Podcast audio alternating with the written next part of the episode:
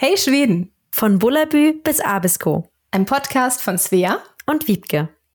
Hey Svea! Na, wir haben uns heute getroffen, um wieder über Schweden zu reden. Und ich glaube, diesmal müssen alle, die jetzt einen Bullabü Schweden erwarten und gerne etwas über die rot-weißen Häuschen und die schwedische Idylle hören wollen, sich warm anziehen, sich schon mal einen Tee holen, denn heute geht's zur Sache. Ja, Heute reden wir nämlich über den gläsernen Bürger in Schweden. Hey Wiebke und hallo alle zusammen, die ihr zuhört da draußen. Schön, dass ihr alle wieder mit dabei seid. Genau, der gläserne Bürger. Was ist das überhaupt? Was meinen wir damit? Und äh, ich glaube, wir starten einfach mal von Anfang an. Wiebke, was war denn so dein erster Berührungspunkt als gläserner Bürger in Schweden? Ganz genau. Also wir haben ja, wir sind ja ausgewandert, Svea und ich. Und wenn man auswandert, dann lernt man ja auch Dinge eines Traumlandes kennen, die man vielleicht so nicht erwartet hat. Und da gibt's eben dann auch Dinge, die einem vielleicht nicht so gefallen. Mhm. Und die erste Berührung mit dem gläsernen Bürgern hatte ich tatsächlich, als ich mir einen Handyvertrag machen wollte, relativ am mhm. Anfang. Ich wollte eine schwedische Telefonnummer haben. Und da wurde sofort gesagt, äh, Personennummer und natürlich hatte ich zu dem Zeitpunkt noch keine Personennummer, habe mir dann eine äh, Prepaid-Karte gekauft. Die gibt es zum Glück in Schweden. Die sind dann, muss man nur seinen Ausweis vorzeigen. Aber damit fing es eigentlich an. Denn die sagenumwogene Personennummer, die begleitet einen hier eigentlich vom ersten Tag als Auswanderer. Und ich glaube, die Schweden begleitet sie tatsächlich von fünf Minuten nach der Geburt bis zu ihrem Tod. Ganz genau. Ja, ohne diese Personnummer geht hier nämlich absolut gar nichts. Und ich bin mir sicher, dass einige von euch bestimmt schon was von der Personnummer gehört haben. Vielleicht haben einige von euch, die jetzt zuhören, auch sogar eine Personnummer. Aber für alle, die nicht wissen, worüber wir jetzt eigentlich reden, lasst uns vielleicht mal kurz erklären, was diese Personnummer ist. Also soweit ich das verstehe, ist es quasi gleichzusetzen mit unserer Steueridentifikationsnummer in, äh, in Deutschland. Da haben wir ja auch alle eine Nummer, die, glaube ich, aber die wenigsten Menschen auswendig kennen, also ihre Steuernummer. ja. die man meistens irgendwie nur braucht, wenn man einen neuen Job anfängt, irgendwie und den dem Arbeitgeber gibt. Genau. Und in Deutschland äh, brauchst du sie halt eigentlich für gar nichts und in Schweden brauchst du sie für so ziemlich alles. Die Nummer besteht aus, ich weiß gar nicht, wie vielen Ziffern gerade, aber auf jeden Fall ja, Wiebke zählt gerade im Hintergrund. Wie viele Ziffern? Es sind zwölf Ziffern, wenn man das komplette Ziffern. Jahr hat. Dann sind es zwölf okay. Ziffern. Zehn bis zwölf Ziffern, ja. Alles klar. Also die Nummer besteht halt aus deinem Geburtsdatum. Also bei mir wäre das dann 1993. Dann kommt der Monat des Geburtstages, die 10 bei mir für Oktober und der Geburtstag, also für mich die 22. Und am Ende kommen nämlich noch vier Ziffern, die ich jetzt nicht nennen werde, weil die sind nämlich deine ja, Identifikationszahlen quasi. Die sind geheim wie ein PIN-Code. Und mit dieser zwölfstelligen Nummer, sobald du sie dann hast, äh, wenn du halt hier geboren bist oder halt ausgewandert bist und dich hier überall anmeldest, eröffnet sich quasi eine neue Welt, weil genau wie Wieb gesagt, du brauchst sie halt für ein, eine Telefonkarte kaufen. Du brauchst sie, wenn du zum Beispiel dich in einem Fitnessstudio anmelden möchtest. Es war bei mir auch so, dass ich äh, ohne Personennummer überhaupt keine Chance hatte, mich irgendwo anzumelden. Und du brauchst sie auch, um äh, dir Essen kaufen zu können bei der Arbeit. Ich habe zum Beispiel so eine witzige Geschichte beim allerersten Job, als ich in einem Büro gearbeitet habe. Da war so eine, nennt sich das so eine Vending Machine, wo du halt so Essen ähm, aus dem Automaten holen konntest. Und da brauchtest du halt eine Personennummer, die verbunden war mit deinem schwedischen Bankaccount, um da digital äh, Essen zu bezahlen. Und das hatte ich nicht. Also konnte ich mir da auch nicht zu essen kaufen. äh, hast du noch Beispiele, wie man ja. sowas braucht? Also ganz wichtig ist natürlich beim Arzt. Du kannst nicht in, zum Arzt gehen ohne Personennummer, als Erwachsener zumindest. Ähm, wenn man jetzt einen Notfall hat, ist es sicherlich anders mit dieser europäischen Krankenkarte das kann ich jetzt, davon kann ich nicht sprechen. Ich weiß aber auch, dass zum Beispiel, wenn man ein Kind hat, was noch keine Personnummer hat, dann kann man auch zum Arzt gehen. Aber als Erwachsener und vor allen Dingen zum Facharzt oder Zahnarzt, also solche Dinge, ist es halt schwierig, ohne Personennummer überhaupt ähm, in dieses Gesundheitssystem reinzubekommen. Denn diese Personennummer ist auch gleichzeitig deine Krankenversicherungsnummer. Genau.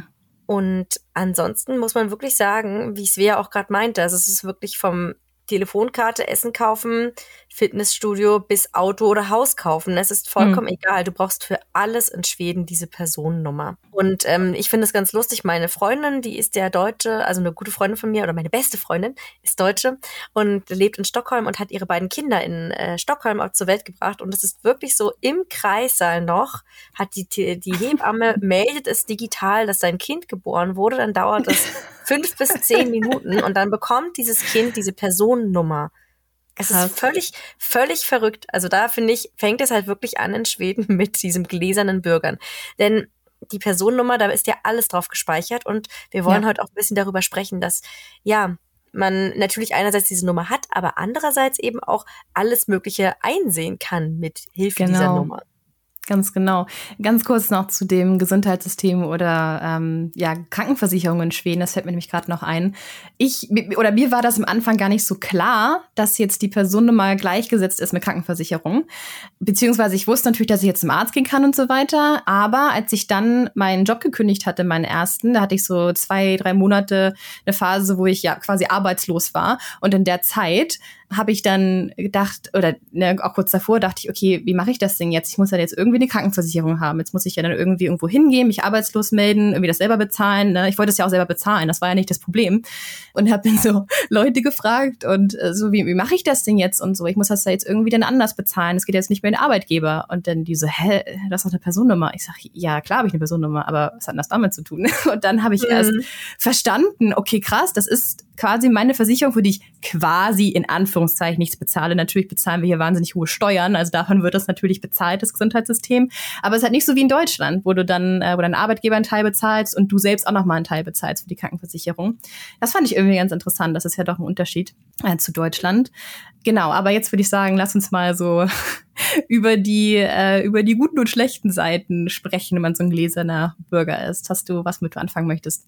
Ja, also ich bin ja irgendwie Freund und Feind von einer gewissen Website, die es ja, gibt. Weiß, ähm, wir wollen diese Website jetzt hier nicht nennen, einfach hm. weil mhm. wir uns auch ein bisschen selber schützen wollen. Aber es gibt eine schwedische Website, die in Schweden jeder kennt. Vielleicht kennt ihr sie auch. Und mhm. diese Website, da gibst du einfach nur den Namen einer Person ein und du kannst über diese Person innerhalb von Sekunden Bruchteilen eigentlich alles erfahren. Du erfährst, wann diese Person Geburtstag hat, wo sie wohnt, mit wem sie zusammenlebt, wenn sie ein Haus ja. gekauft hat oder eine Wohnung ja. gekauft hat, wie viel dieses Haus, diese Wohnung ungefähr gekostet hat, ja. ungefähr das Jahreseinkommen. Habe ich was vergessen? Autos? Ähm, du kannst noch Blumen schicken. Ja, ja. also äh, ich, ähm, genau wie du sagst, wir wollen jetzt äh, nicht unbedingt direkt jetzt den Link so raushauen zu der Seite. Also wenn ihr uns stalken wollt, müsst ihr schon ein bisschen bei Eigeninitiative ergreifen. Aber ja. Aber nee, so, ähm, ja, so, so grob steht da halt, wenn du halt einen Namen eingibst auf dieser Seite. Ich gebe jetzt mal irgendwie unser oder mein Beispiel jetzt. Wenn du jetzt mich suchen würdest, würde da quasi sinngemäß stehen. Svea Landeshof wohnt in, in zusammen mit David Lindgren.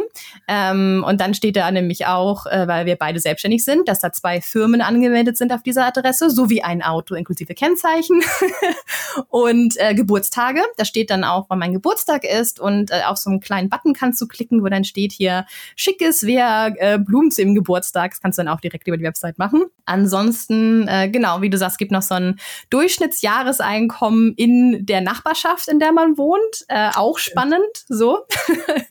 ähm, was gibt es noch? Genau, da wird auch dann der Status eingetragen, wenn man verheiratet ist oder Sambo oder so. Also da bin ich sind Sambos. Nicht verheiratet, aber halt quasi eine, wie soll man das nennen, eine eingetragene Lebenspartnerschaft, sowas in der Art. Nicht ganz so offiziell, aber schon ein bisschen mehr als nur irgendwie mit Mitbewohner.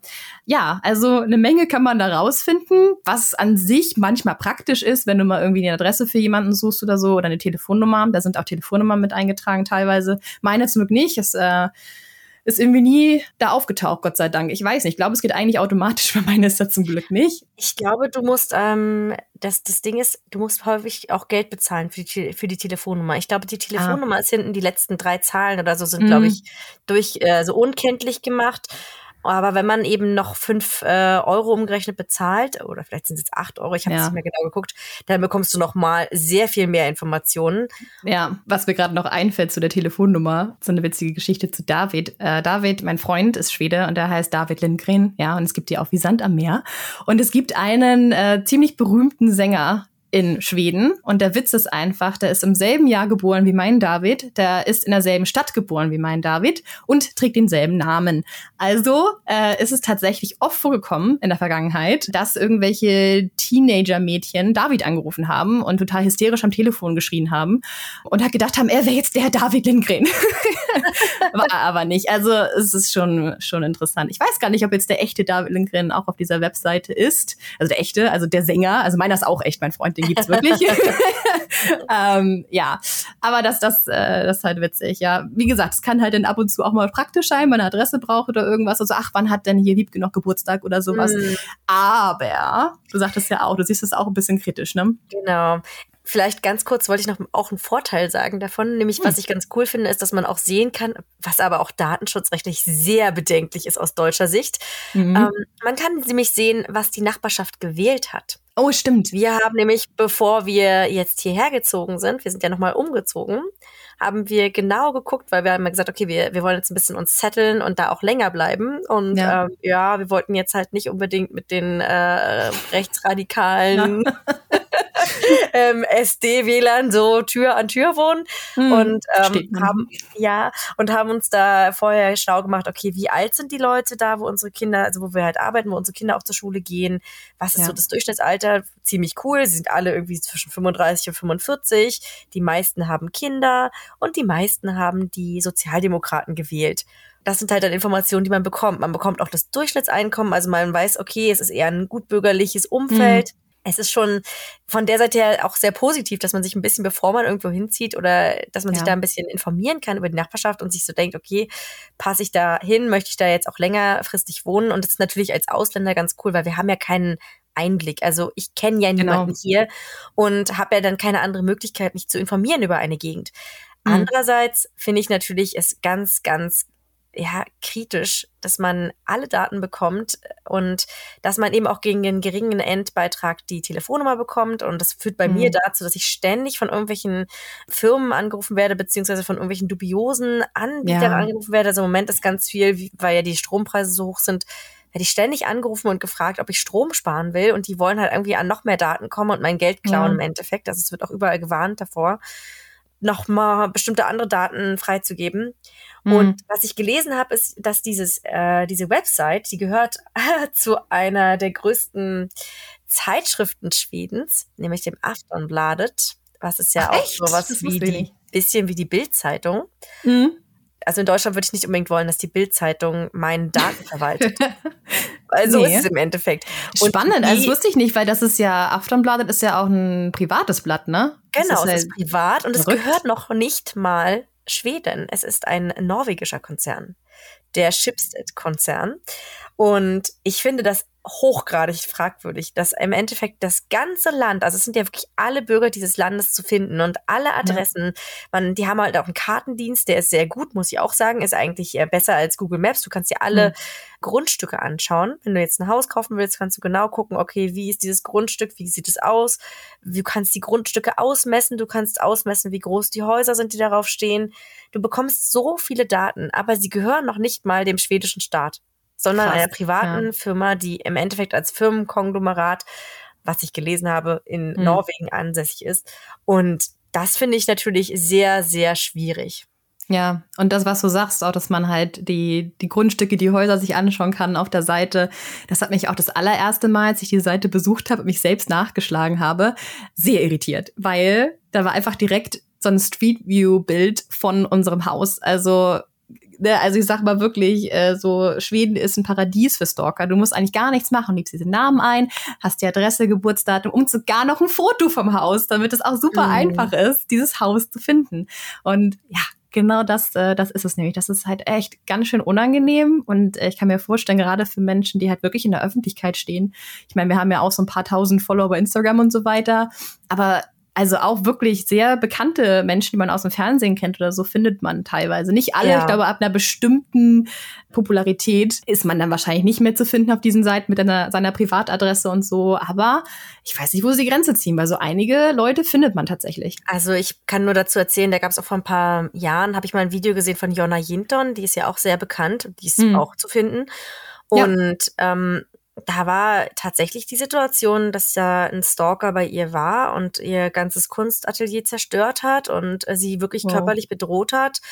Und ja, es ist halt einfach sehr, sehr unschön. Und ich habe mir auch gedacht, okay, jetzt im Nachhinein denke ich mir, wow, es ist krass, weil diese Leute mhm. Die, die jetzt irgendwie psychisch gestört sind oder so, die müssen ja wirklich gar nichts machen, um irgendwie alles über jemanden herauszufinden. Ja. Also sehr, sehr schwierig. Ich meine, die schwedische Gesellschaft ist ja an sich sehr sicher und man glaubt halt immer an das Gute im Menschen und ich glaube einfach auch, dass es viele Schweden wirklich nicht ausnutzen. Andererseits ja ja, es ist halt, sehe ich halt immer diese Sicherheitsrisiken und die sehen halt Schweden häufig nicht, wenn ich mit ihnen darüber rede. Ja. Ähm, was mich noch interessieren wird, du bist ja auch Mutter. Wie ist das eigentlich bei den Kindern? Kann man die eigentlich jetzt auch finden auf der Seite oder ist es erst ab 18 oder so, weißt du das? Also ich bin mir da relativ unsicher, weil ich ehrlich gesagt nichts darüber finden konnte, wie diese Firmenpolitik dieser Website ist. Ich hm. kann nur sagen aus Lehrerinnen-Sicht, dass wir mehrere Kinder haben, die ähm, eine geschützte Identität haben. Einfach um, ja, weil es einfach doch auch Kriminalität gibt. Und mhm. man kann sich von dieser Website sozusagen nur, äh, kommt man nur runter, wenn man eben eine geschützte äh, Identität hat. Also das Ach, weiß ich auch. Wenn man eine geschützte Identität hat, dann taucht man da nicht mehr auf. Beziehungsweise ist es ja so, dass die, die Schüler, die wir haben, die haben halt auch einen anderen Namen. Also die haben einen hm. komplett anderen, teilweise sogar anderen Vornamen. Und ja, das ist sehr, sehr abgefahren. Da gibt es halt wirklich, dass die Polizei dann wirklich da arbeitet und dass es relativ viele Menschen mit geschützter Identität in Schweden halt gibt. Mhm. Einfach, um sie aus bestimmten kriminellen Strukturen irgendwie herauszubekommen, beziehungsweise natürlich, um sie irgendwie zu schützen, weil natürlich die Mutter oder der Vater noch weiterhin gefunden werden könnte, beziehungsweise, na, also die haben dann auch eine geschützte mhm. Identität, das ist dann meistens die ganze Familie oder halt der Teil der Familie, weil es meistens so um verwandtschaftliche Probleme geht. Aber ja es ist schon erschreckend. Also ich hatte in Deutschland das noch nie gehört, dass ich einen Schüler habe mit einer geschützten Identität. Das war für ja. mich total was Verrücktes. Das klingt jetzt auch irgendwie so, als wenn das wirklich relativ schwierig wäre, von der Seite runterzukommen, weil ich habe auch, ähm, vor allem am Anfang, äh, fand ich es erstmal ganz unangenehm, dass ich jetzt so ja öffentlich einsehbar war von allen Leuten und hatte dann auch meinen, ja, meinen schwedischen Freund gefragt, dass ja, kann man das nicht irgendwie machen, dass man nicht auf dieser Seite erscheint und so. Und er so, nee, also, soweit ich weiß nicht.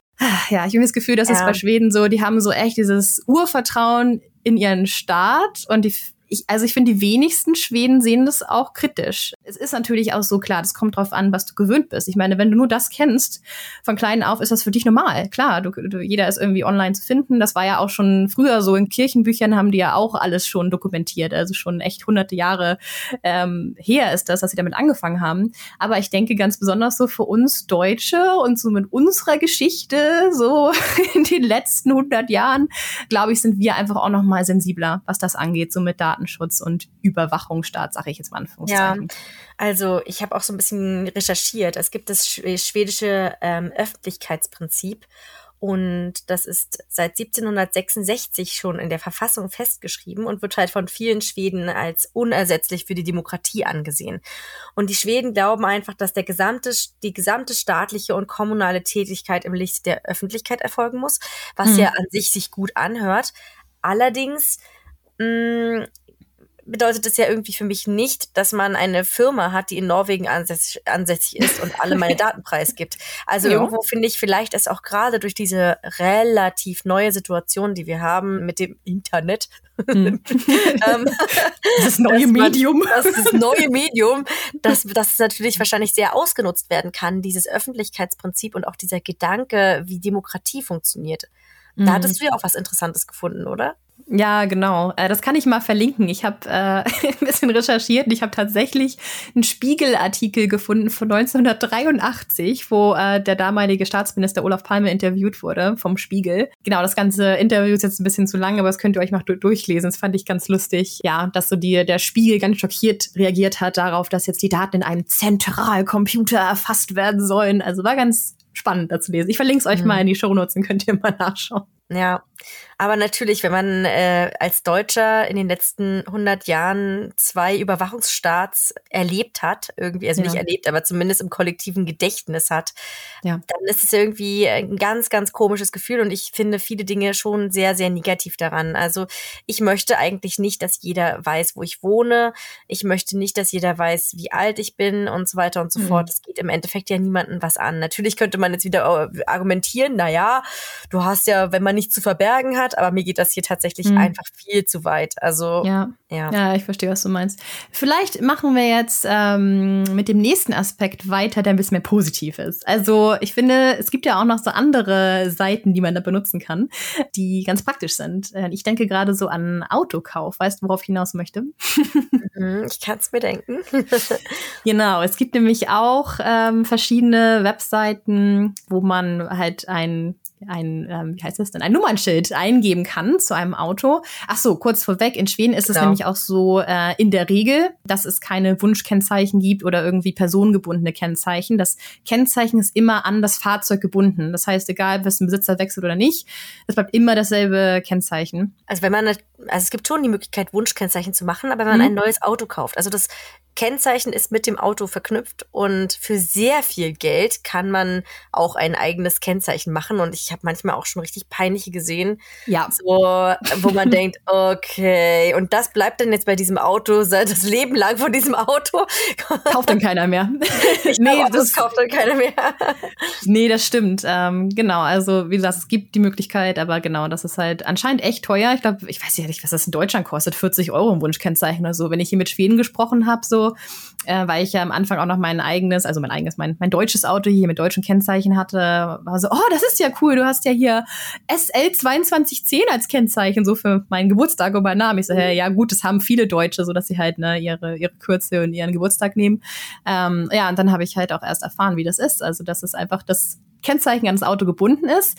Und das hat aber den Vorteil, dass man eigentlich die ganze Geschichte des Autos nachvollziehen kann. Auf diesen Seiten, wie gesagt. Also wenn man dann das Kennzeichen da eingibt. Also ich fand es so krass, so krass, wie viel Infos man da kriegt. Also mhm.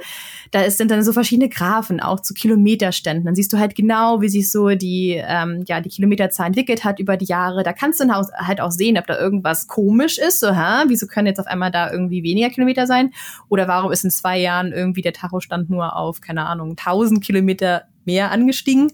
Das macht es natürlich dann auch ein bisschen schwieriger, sag ich mal, für so Halunken, ähm, dich zu betrügen beim, beim Autoverkaufen.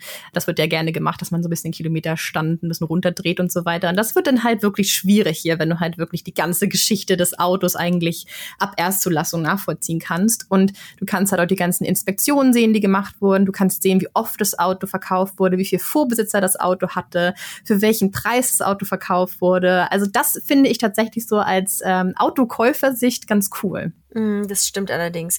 Auto kaufen in Schweden ist natürlich auch super easy. Man geht einfach ja. ins äh, Autohaus. Also auch Gebrauchtwagen kann man ja im Autohaus kaufen.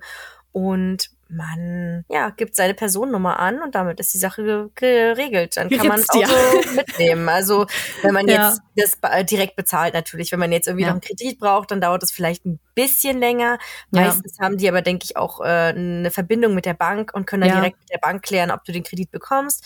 Dann gibst du deinen PIN-Code ein über den wir dann nachher nochmal sprechen wollen. Ja. Und äh, alles digital, alles online. Also ein Autokauf in Schweden kann tatsächlich eine halbe Stunde in Anspruch nehmen und dann ja.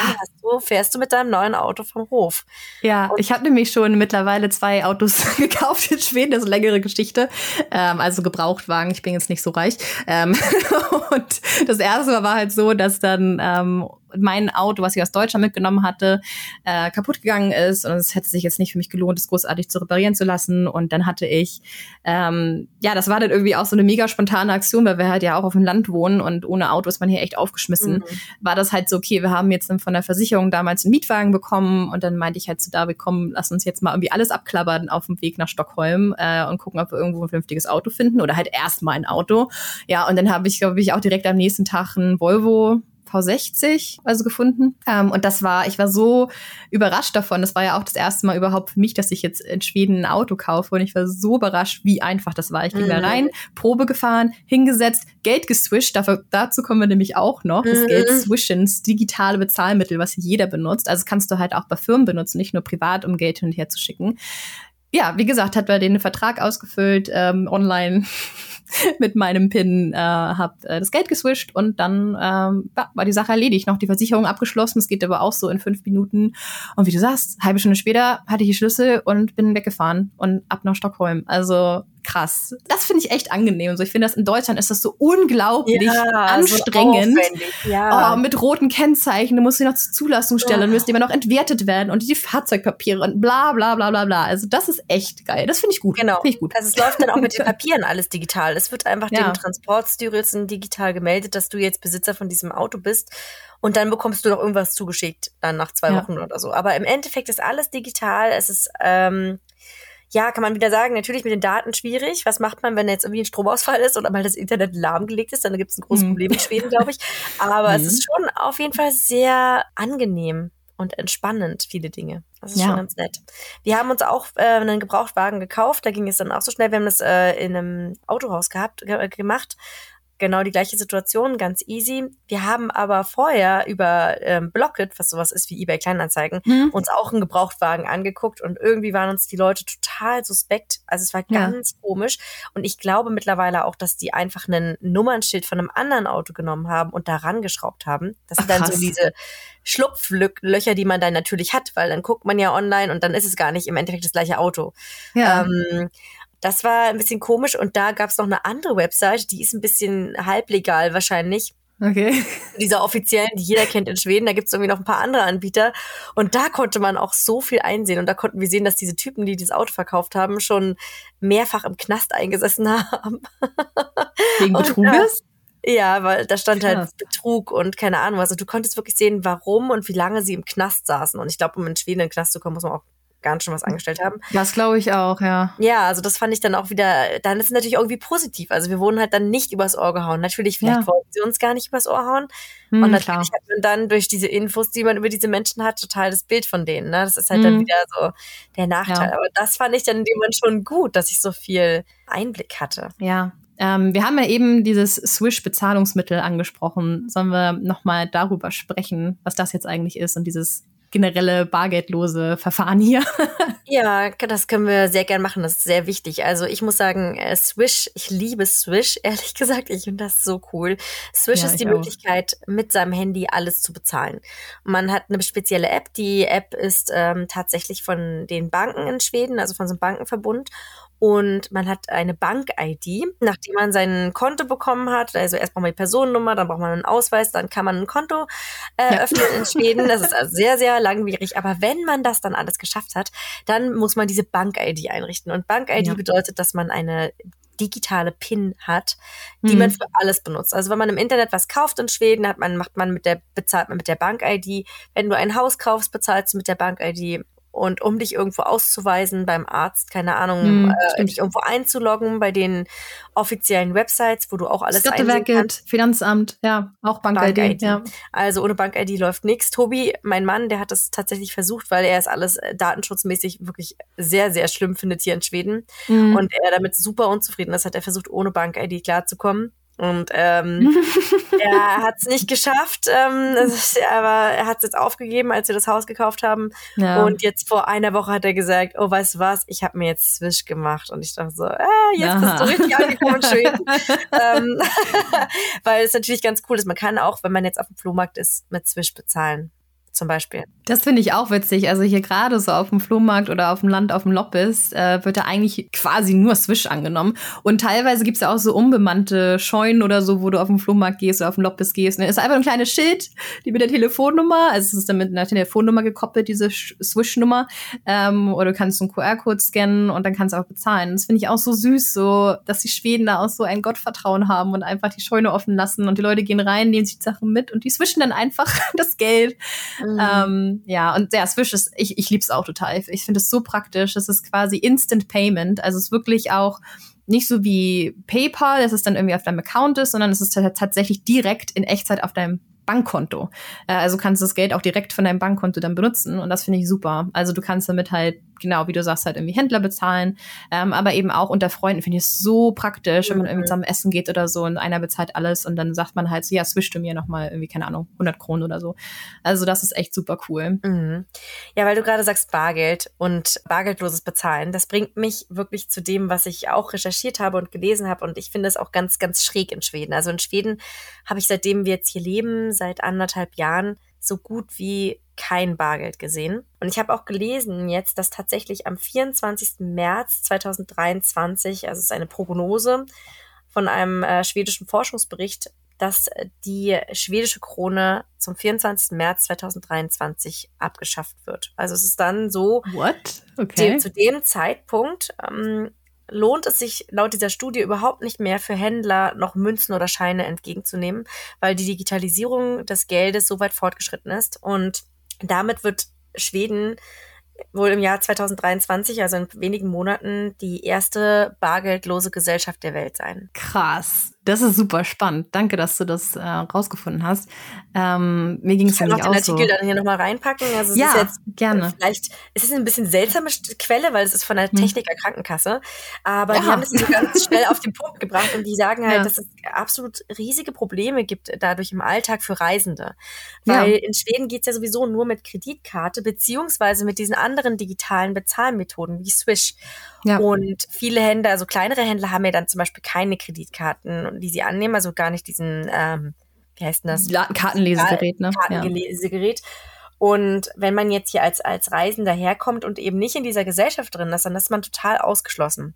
Genauso Ja. wie natürlich viele Rentner ausgeschlossen sind, die einfach mit der Technik auch nicht klarkommen. Also ich finde schon, dass hier Mhm. viele Rentner, die man so sieht, ältere Leute, haben alle ein Handy, haben alle ein Smartphone, sie sind schon Ja. sehr, sie lieben halt das Digitale hier in Schweden. Also es ist für Ja, mich ja. Bisschen wie Asien oder so. Mhm. Also alles, je digitaler, desto besser. Dennoch ist es schon schwierig, wenn man das staatliche Zahlungsmittel im Endeffekt nicht mehr annimmt. Und es gibt ja sehr viele Shops, äh, zum Beispiel also Lindex oder Kapal, aber eben zum Mhm. Beispiel auch Systembolaget. Und ich meine, das Systembolaget ist ein staatlicher, staatlicher Laden, der halt Alkohol verkauft. Ja. Und der nimmt kein Bargeld mehr an. Und das ist halt ein staatliches Zahlungsmittel, was eigentlich akzeptiert wird. Ja. Aber diese ganzen anderen digitalen Anbieter, das sind alles private Firmen. Also auch Swish ist ja im Endeffekt eine private Firma. Das hat ja nichts mit dem Staat zu tun. ja, Und ja, das ja. wird halt als sehr, sehr, sehr, sehr kritisch angesehen. Und da soll es wohl auch angeblich einen Widerstand in der schwedischen Bevölkerung geben. Von diesem Widerstand habe ich ehrlich gesagt noch nichts mitbekommen. Äh, Ganz ehrlich, die schwedische Bevölkerung ist jetzt nicht unbedingt die Bevölkerung, die viel Widerstand leistet. Also nicht zu Unmut, aber wie gesagt, da ist halt, ja, da ist aber dieses Vertrauen in den Staat, das ist irgendwie so tief eingebrannt, finde ich, in die schwedische Identität. Also klar gibt es sicherlich auch Leute, die Dinge kritisch sehen, das will ich gar nicht sagen, aber so im, Großen und Ganzen, glaube ich, sind die Schweden schon so, jo, alles super, was der Staat macht, das ist, das, das passt so, wir vertrauen dem Staat, das wird schon gut sein. Und du sagtest ja auch, du hast jetzt in der Zeit irgendwie quasi fast noch gar kein Bargeld benutzt. Ich habe auch gerade überlegt, ich wohne jetzt seit fast drei Jahren in Schweden und ich habe ein einziges Mal Bargeld aus dem Automaten geholt. Ich weiß nicht mal mehr, wo hier Geldautomaten sind, weil ich sie Mhm. nicht benutze. Das war ein einziges Mal, als ich mir privat ein Fahrrad gekauft habe und ich glaube auch, dass der Typ das Fahrrad geklaut hat äh, und das nicht über Swish machen wollte. Der war nämlich ganz dubios, weil ich ihn nach Swish gefragt hatte und er so, nee, ähm, nee, das ist besser, wenn das Bargeld ist, weil und ganz komische Gründe genannt. Aber das, Mhm. naja, das war mir dann im Endeffekt äh, egal. Ich habe das Fahrrad gekauft, das dann eine Woche später auch geklaut wurde. Von Aber vom gleichen Typen. Wahrscheinlich. Nee. Aber ja, in drei Jahren einfach ein einziges Mal Bargeld benutzt. Es ist, ist echt so. Und das stimmt natürlich. Also Leute, die halt hier keine Schweden sind oder nicht in Schweden wohnen, die haben hier ein Problem.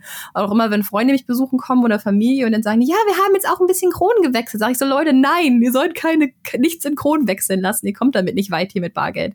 Also Mhm. selbst ähm, hier zum Beispiel in Stockholm am Hauptbahnhof, weißt du, wo du fürs Klo bezahlst, bezahlst du mit der Karte oder mit Swish. Also Ja. da kannst du gar nicht in Münzen bezahlen, ne? So diese typischen äh, deutschen Bahnhofsklos, wo du, keine Ahnung, 50 Cent mittlerweile bestimmt irgendwie zwei Euro reinpackst, damit du reinkommst. Ähm, das gibt's hier gar nicht. Also, und ich finde es auch immer cool, ich habe auch mittlerweile so ähm, Apple Pay auf meiner Apple Watch und so und das haben ganz viele Schweden auch. Und wenn sie dann so längs laufen, dann halten sie nur ihre so Watch an dieses Ding und gehen zum Klo. Also es ist einfach krass Mhm. digital.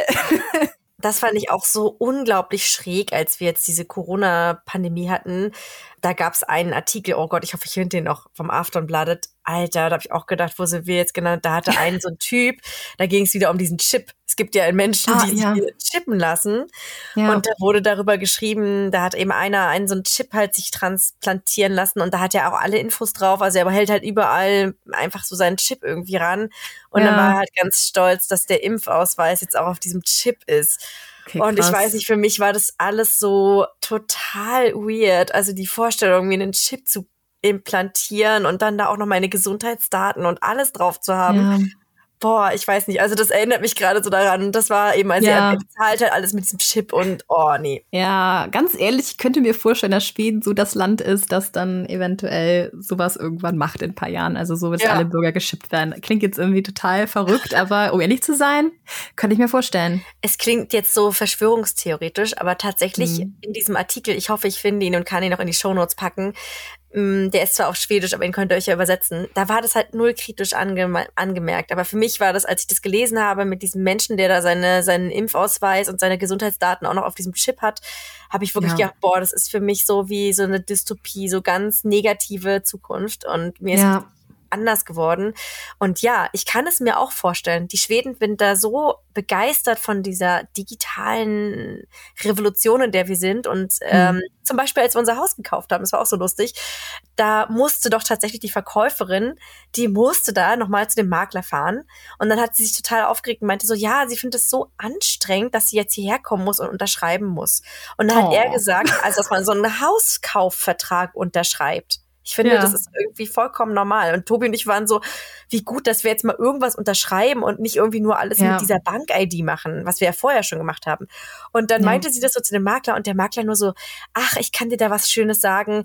Ab äh, nächsten, Mitte nächsten Jahres gibt es das nicht mehr. Dann kann man auch alles digital machen. Dann muss man sich nicht mehr treffen, um das Haus zu verkaufen witzig, was die Schweden so anstrengend finden. Die müssten mal irgendwie ja. ein paar Wochen nach Deutschland gehen, da arbeiten. So. Du musst ja für jeden Furz einfach auch zum Amt gehen, weißt du? Oh. oh, da fällt mir auch ein, noch ganz kurz, ist jetzt äh, voll irgendwie so aus dem Kontext ein bisschen, aber ähm, was hier Adresse angeht, Adressänderung, das finde ich nämlich aber geil, das. Ja.